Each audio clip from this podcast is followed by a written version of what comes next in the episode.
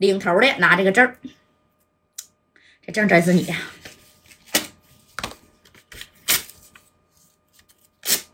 还有吗？还有证吗？给他给我扣起来！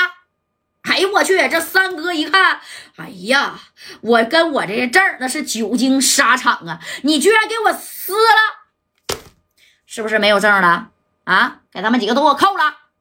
哎呀啊！人聂磊为啥说他有证？有有有，你可以让他没有啊！他没有了，你不就能瘦下来了吗？对不对？哎，咔咔给三哥这证就给撕了。当时这那三哥眼泪瓣那都要掉下来了。哎呀，老心疼他这个证了。不，这个证到哪都好使啊！关键的啊，当时你看小航想反困，那也是说白了反抗不了了啊。那跟顺子、小航加上马三这仨人，啪啪一副小银手镯，那就给扣上了。你看这扣完以后，这聂磊呀拍了拍这哥几个的。啊，这小肩膀，用不用我给佳代打个电话呀？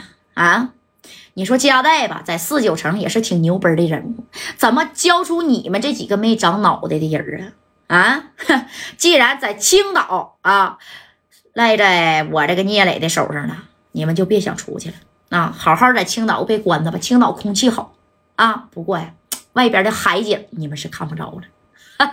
带走吧，带走吧！哎，你看这哥仨就扔进去啊。而与此同时呢，这边加代那还不知道呢，就以为这哥几个你说是真玩呢吗？啊，你看啊，等到这啥呀？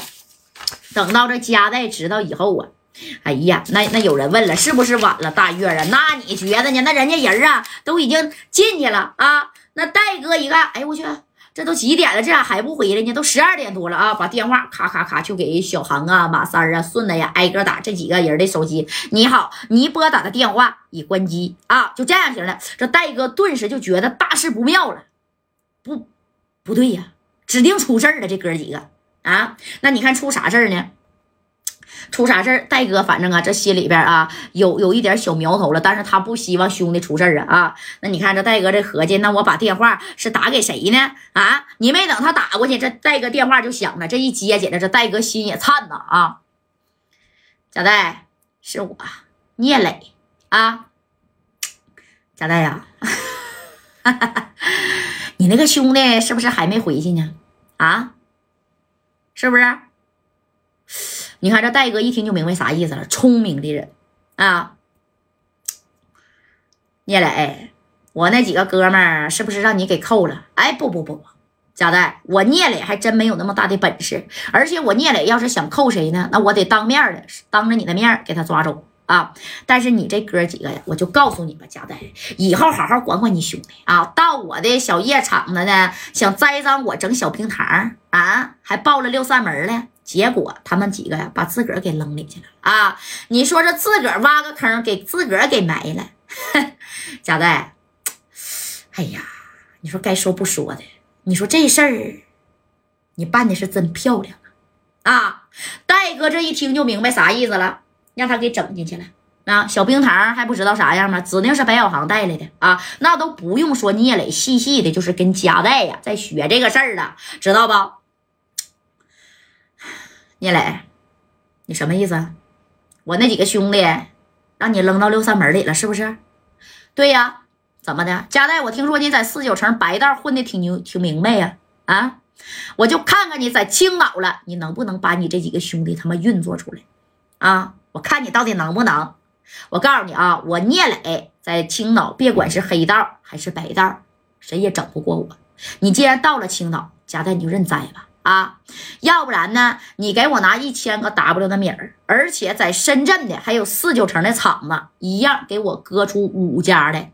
我呢这边考虑考虑，把你这几个兄弟给你放了。要不然你这几个兄弟啊，到了这个六扇门里边遭的什么罪，那我可保证不了，知不知道？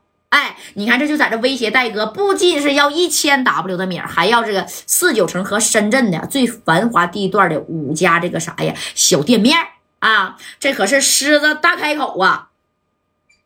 聂磊，你这有点做的过分了吧？过分？什么他妈叫过分呢？贾代啊，在石家庄你跟吴迪围攻我的时候，叫过分吗？啊？聂磊在石家庄，那是我有意放你一马啊！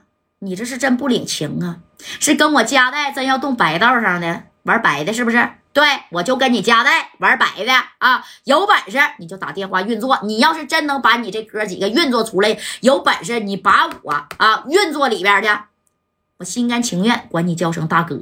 哎，你别着急，一一会儿他就叫大哥了啊！那你看电话这这一挂呀，这戴哥也有点挠头了。